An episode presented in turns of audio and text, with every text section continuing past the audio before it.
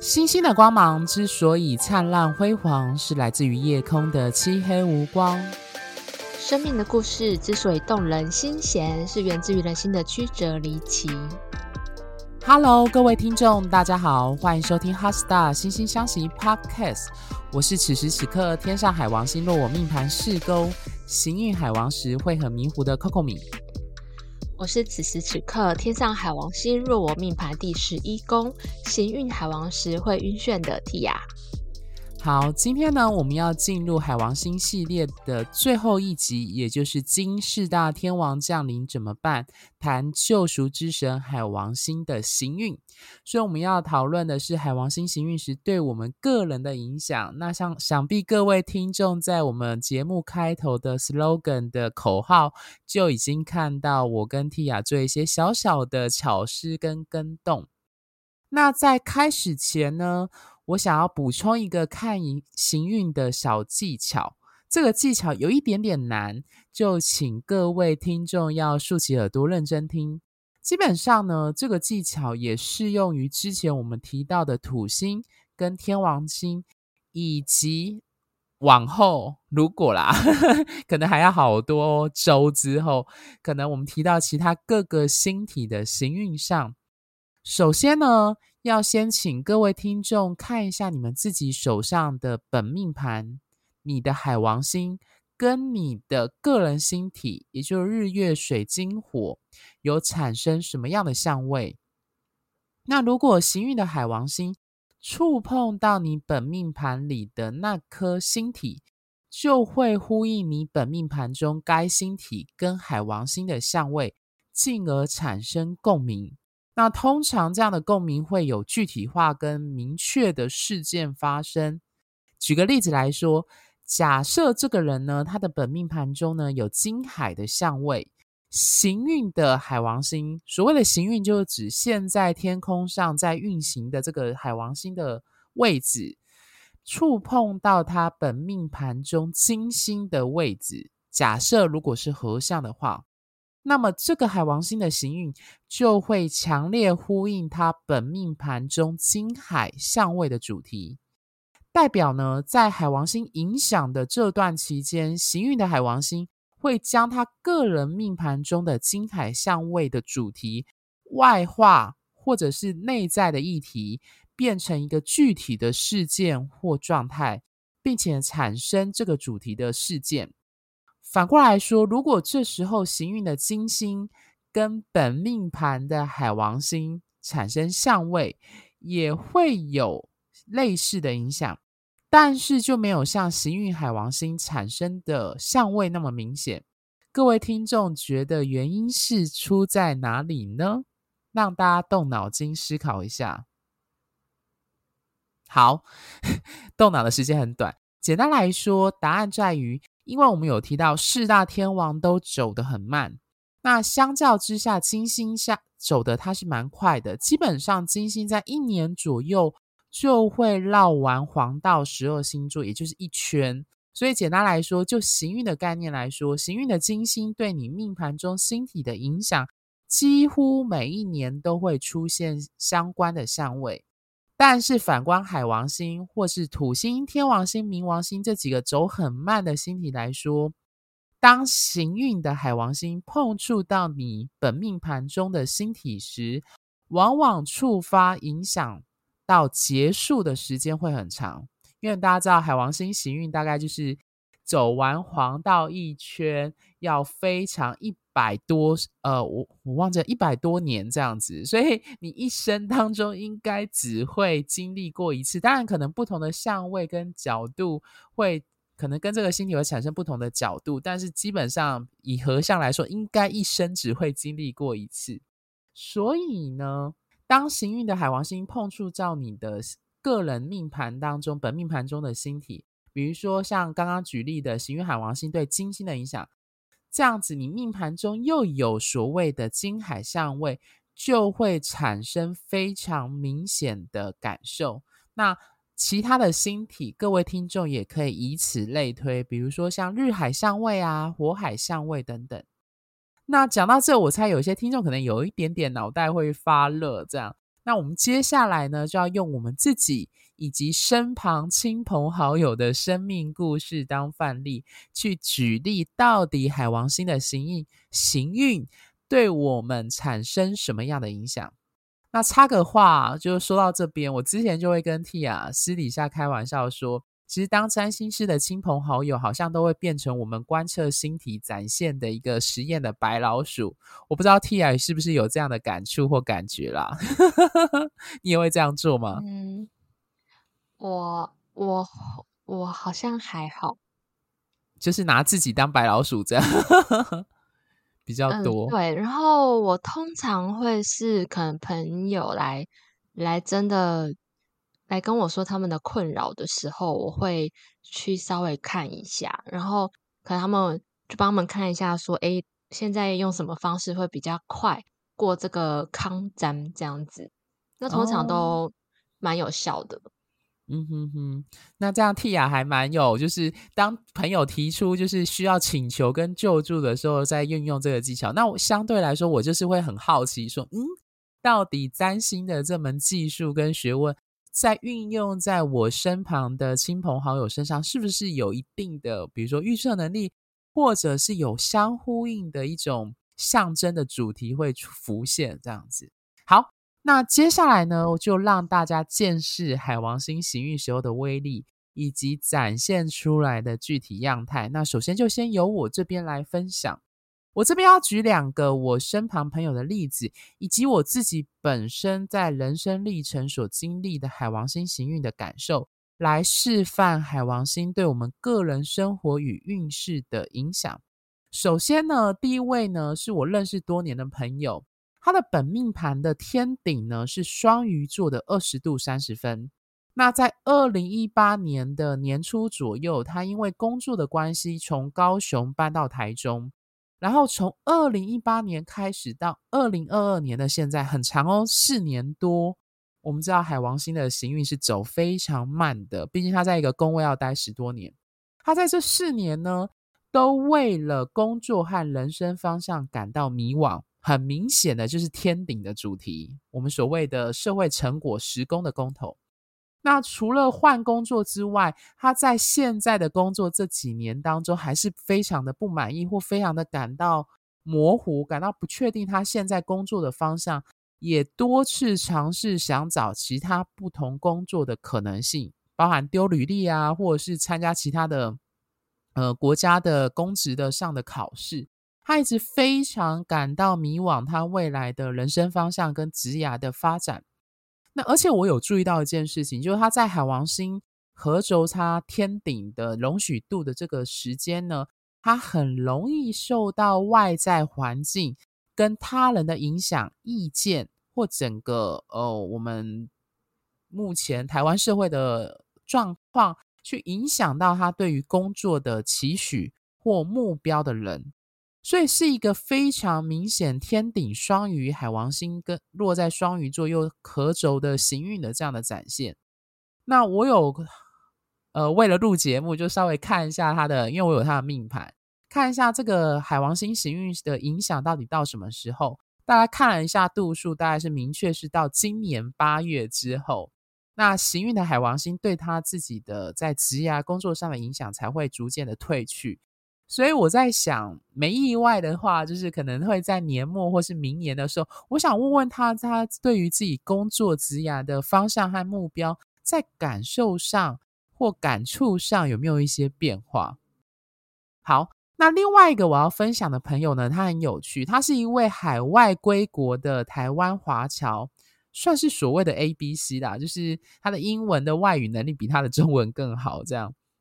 那他从小呢，就被送到呃双双亲送到美国就学读书长大。那他们的家族很特别，是一个医生世家。他父亲本身是个非常知名的医师，如果我没记错的话，好像曾在大学就是医学院任教。然后他的哥哥呢，亲哥哥跟他亲姐姐也都跟随父亲的角度呃脚步从医这样子。而且他们家族的二位叔叔也都是医生。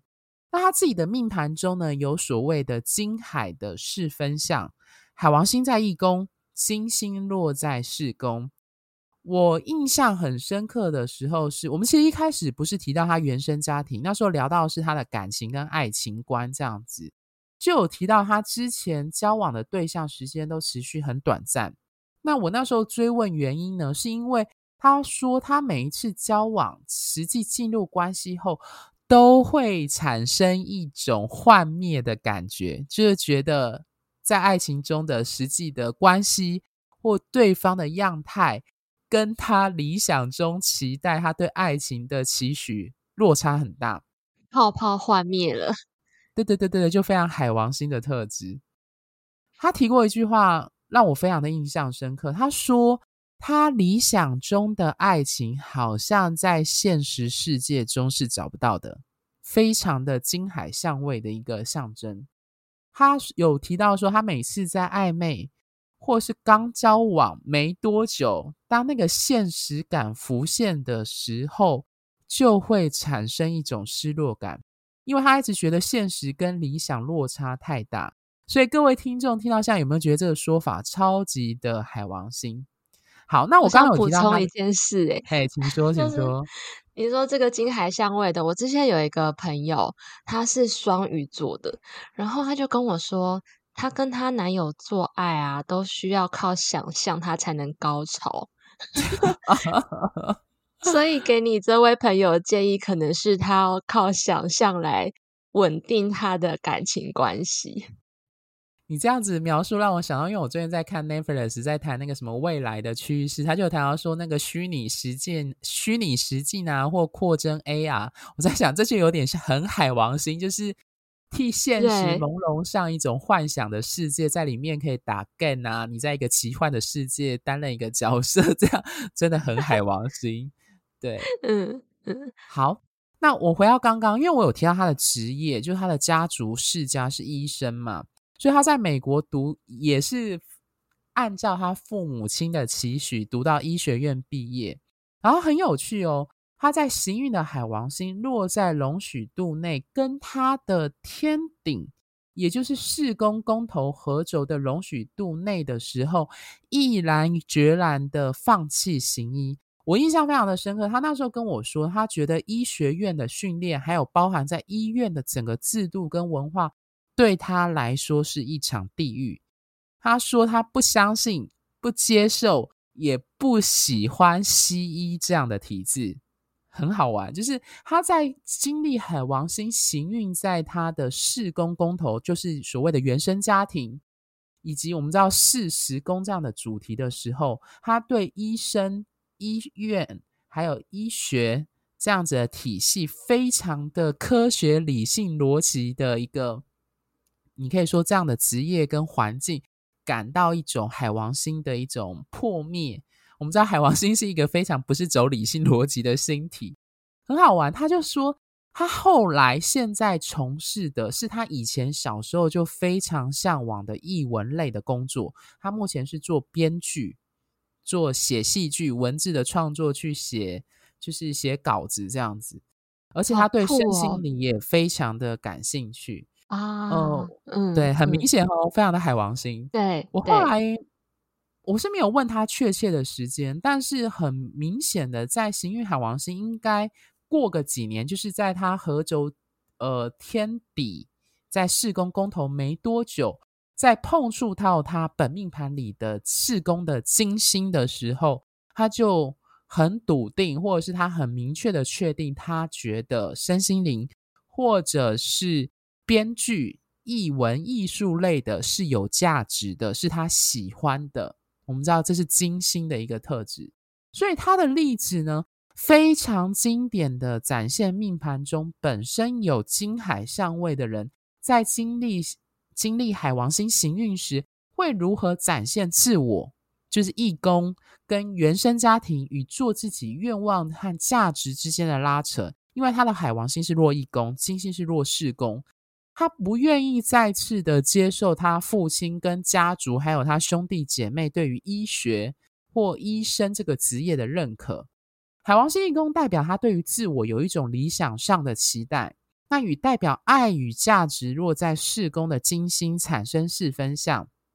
这一方面符合我刚刚前面在讲的说，代表爱情与自我价值上一直有一个需要整合性的冲突存在，而且他对于医学院的训练，他那时候已经到医院实习了，他感到一种海王星式的幻灭，所以他在这个幻灭的海王星行运的那个时刻，才毅然决然的放弃医生这个职涯。那当然啦，就是讲到这，想必他做这个决定，他的父母双亲家族还有他的兄姐都对这个，因为他是最小的儿子，决定感到非常的不谅解，还产生甚至引起了某种程度的家庭冲突跟革命这样子。因为他父亲是一个很有名的医师，所以他在海王星的行运过程天底的那个时刻，他重写了他的人生的剧本。他改成就是他要用海王星做他自己的方式，认定海王星是有价值的，作为他人生的一个新的方向，去逃脱，不管是逃脱或挑战他原本原生家庭事工医师家族的这样子的方向。对，那我觉得很呃，这个例子真的非常非常非常的经典，就是各位听众听到这样应该感受到那种金海式分像行运海王星对金星对于价值。和他原生家族的影响。那以我自己的例子来说，我自我有去查，就是我去查一下这个很重要的家族的时间点，就是我爷爷跟我奶奶呢，分别是在二零一零年的六月十二号跟十四号过世的。那当时的天空呢，行运的火星准确的合轴我天顶处女座的二度，而行运的凯龙星呢，合轴天底落在双鱼座的零度，那我自己本身的命盘的四宫宫头，也就是天底是双鱼座的二度，是在容许度内。那那个时候的海王星呢，是在水瓶座的二十八度四十分，准备要从顺行进入逆行。海王星呢，即将跟我命盘的天底合轴进入容许度的范围内，只差了一度。而行运的当时天空的木星跟天王星已经准确的合相落在我自呃落在母羊座的零度，那母羊座的零度刚好是在我自己命盘的四宫的宫头里面。那这几个星体很明显的点出我爷爷奶奶的过世与我自己父亲的原生家庭，也就是四宫特别有关。也就是我们之前在就是逆雷宫杀小系列在谈到天顶天底。和四宫跟十宫代表你的根源和你的成果，你会成就什么样的人？所谓的巨蟹跟摩羯轴线的这个部分的议题，而海王星呢，行运海王星在此的作用力，我的理解是，它是一种收回生命。我们说，所有的生命都源自于大海，以及一种对家庭成员的消逝和溶解，不论它是情感上的。或是关系上的，以及加上我刚提的，它不单单只是海王星的行运的一个暗示，比如说火凯的对分，而且分别合轴在我的天顶跟天底，以及木星跟海王星刚入母羊座零度，在我自己本身的四宫，都带来非常明显的暗示。对，好，那换替啊，你要不要分享你自己在人生经历中感受到的海王星行运的例子？我想先回应 Coco 米刚刚说的，呃，金星跟海王星相位的那个朋友，呃，这让我想到海王星行运的时候啊，如果知道自己想要去做什么的时候，那种感觉很像是一种被召唤的感觉，被召唤去做什么，跟天王星的有一点不一样。天王星是那一种，嗯，有一种你必须要去改变，如果不改变会觉得很焦躁。那海王星的那种改变是一种。嗯，很像上帝的召唤那样子。那我自己在海王星行运的时候，也有一个非常印象深刻的体验。我们先复习一下海王星的关键字，有病毒跟神经这两个关键字，对不对？嗯，这两个当时同时发生在我身上。当时的海王星三分像我的水星，我本命盘的水星，水星。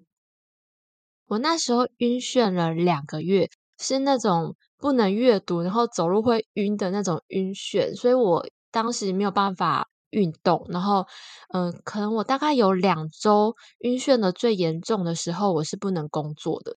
那这这两个月呢，刚好是海王星入相位我的水星到出相位的这段期间，因为海王星走的有点慢。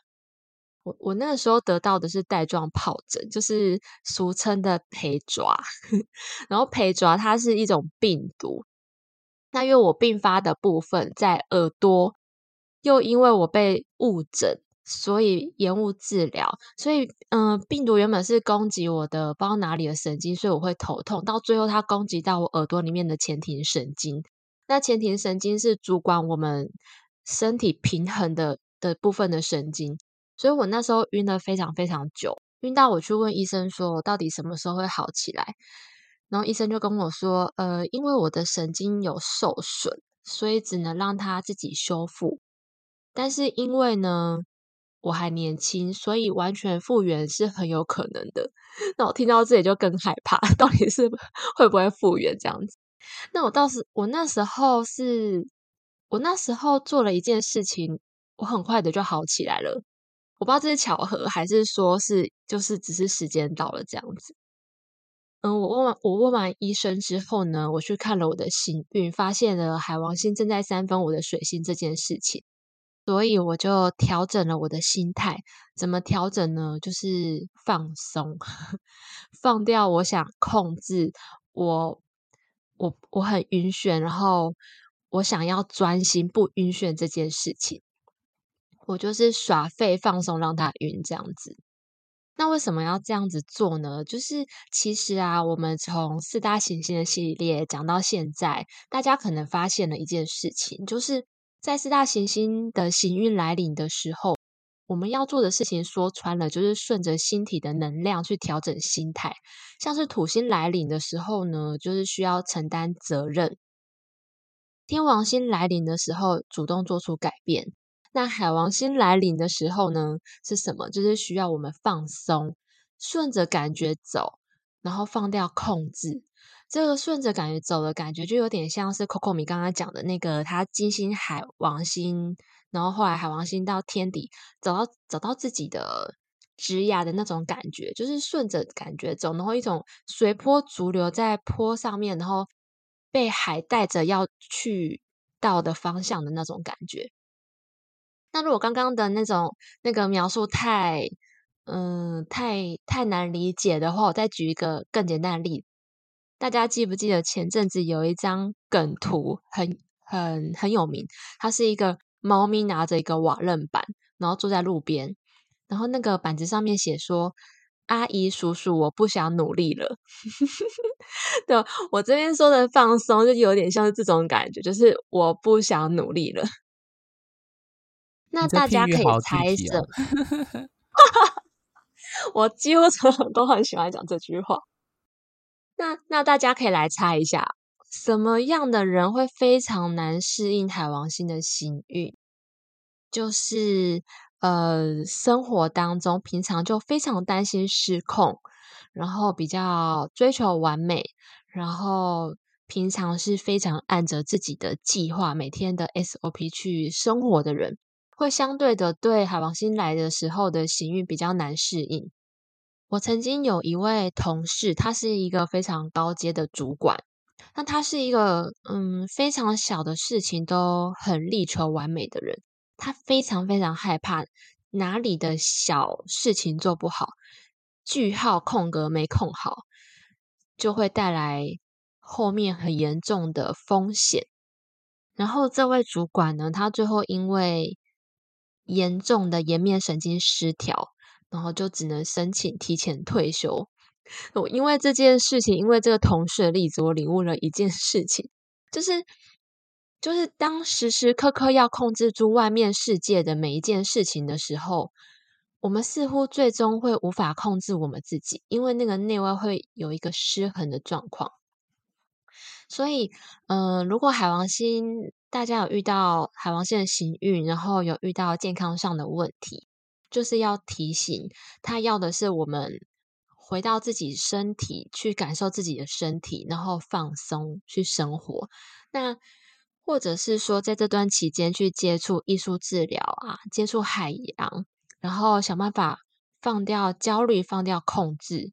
也是非常呼应行星要我们做的事情。这样子，嗯，我分享到这边。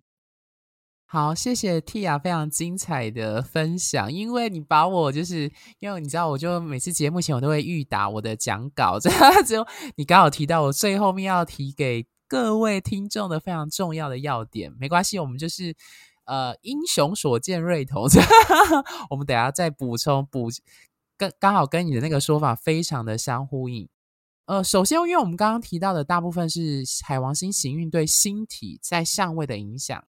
就个人而言，就是各位听众马上就可以看跟比较的，就是海王星换宫位，也是我们占星师会关注的一个重点。在它在换到你的个人的另外一个宫位的时候，因为我们知道海王星在一个星座跟宫位会待很久，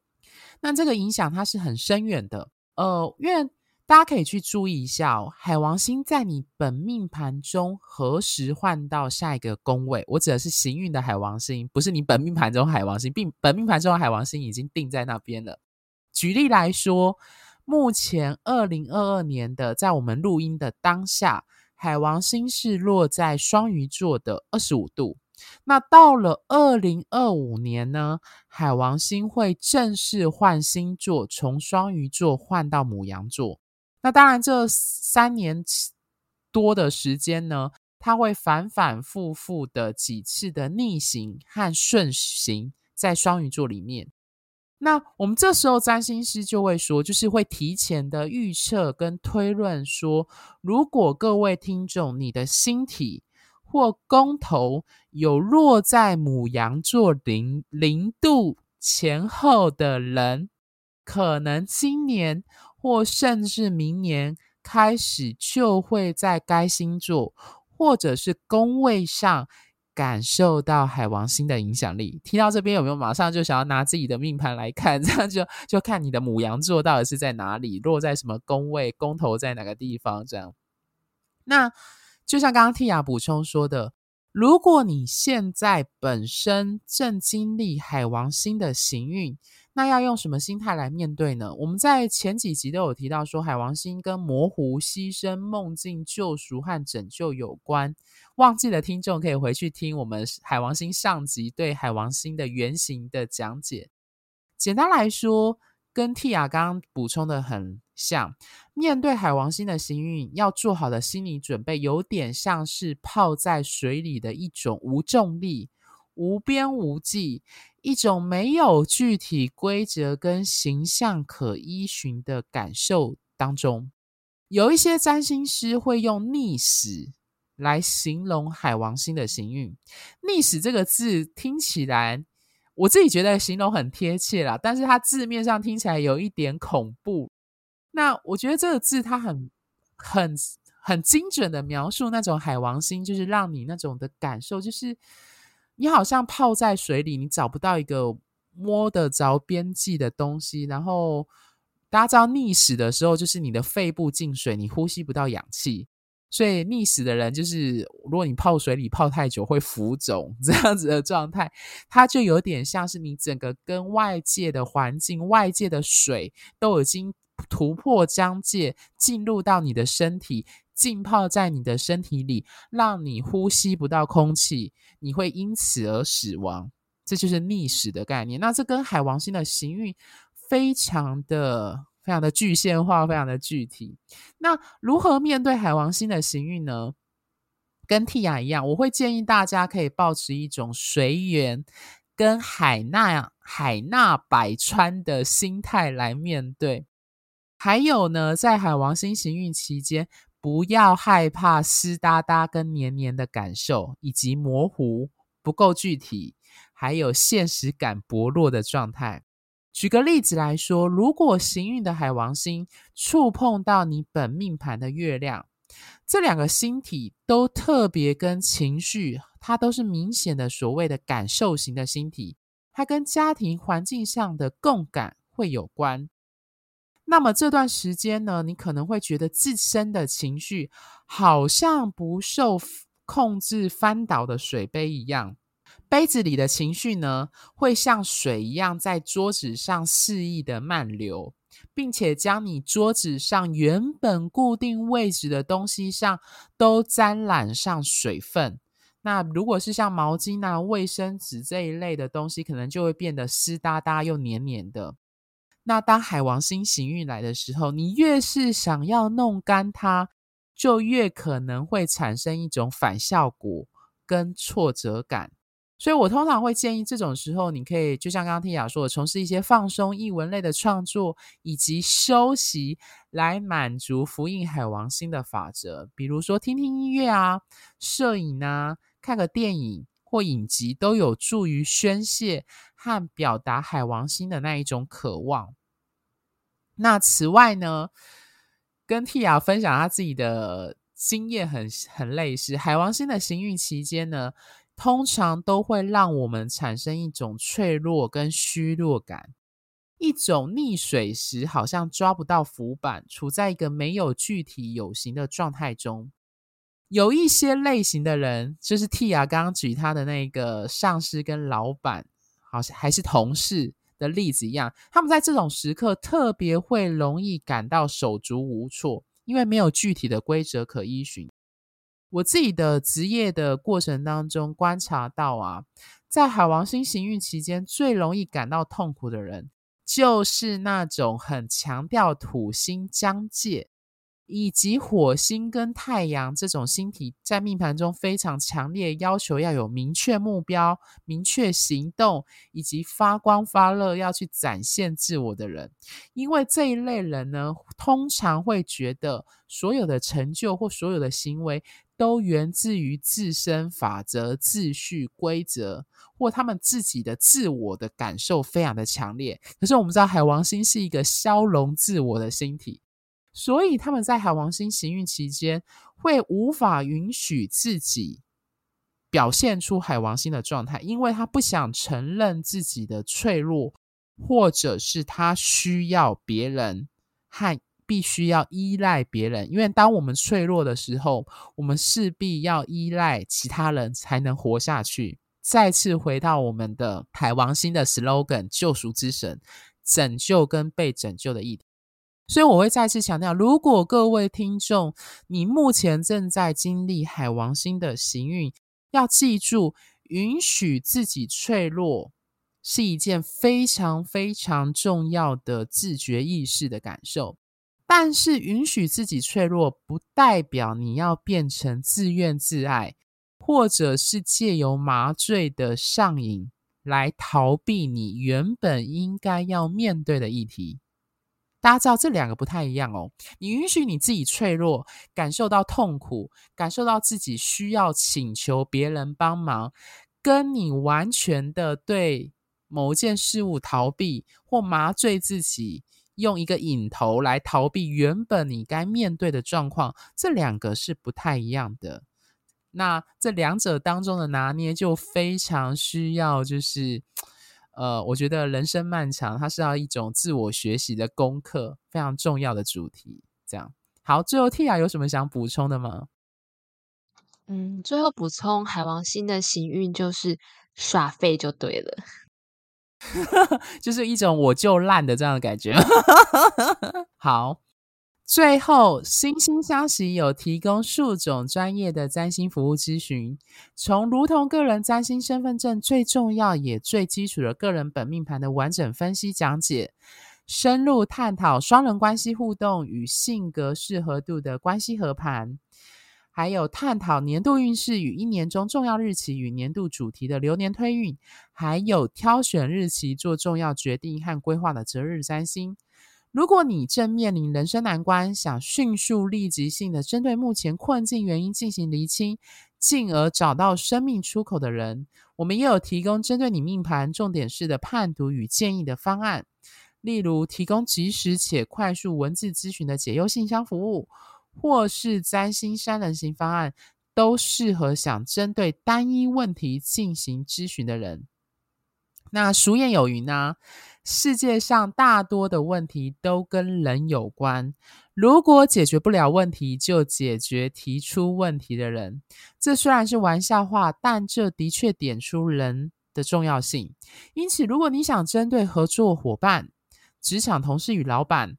暧昧对象或亲朋好友等各类人际关系的问题进行咨询，那我这边有提供关系点线面的服务方案，会针对对方命盘的重点特质来分析你命盘与对方人格的个性与关系样态，进而提供关系经营与互动时的建议。那如果你是对投资理财与金钱资源运用上想要做深入探讨的人，欢迎找我们财经专业背景出身、对财经占星学有特别钻研的 Tia 进行投资钱财旺旺来的线上文字咨询。他会从你的命盘中找出隐藏在其中的投资天赋、适合的投资标的与蕴藏在命盘里的资源保障。那最后呢，我自己本身有从事占星相关主题的演讲与主题式教学。如果各位听众，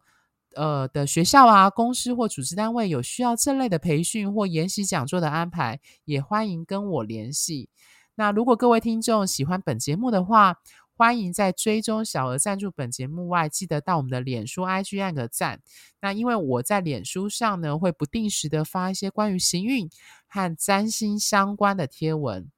那此外呢，我自己也有在 YouTube 上制作，就是惺惺相惜的影音版本的影片。欢迎各位听众想要看影音版的话，又想要做一个入门了解占星的一个简单快速的一个方式的话，欢迎在 YouTube 上搜寻惺惺相惜，就可以找到我目前制作的三部影片。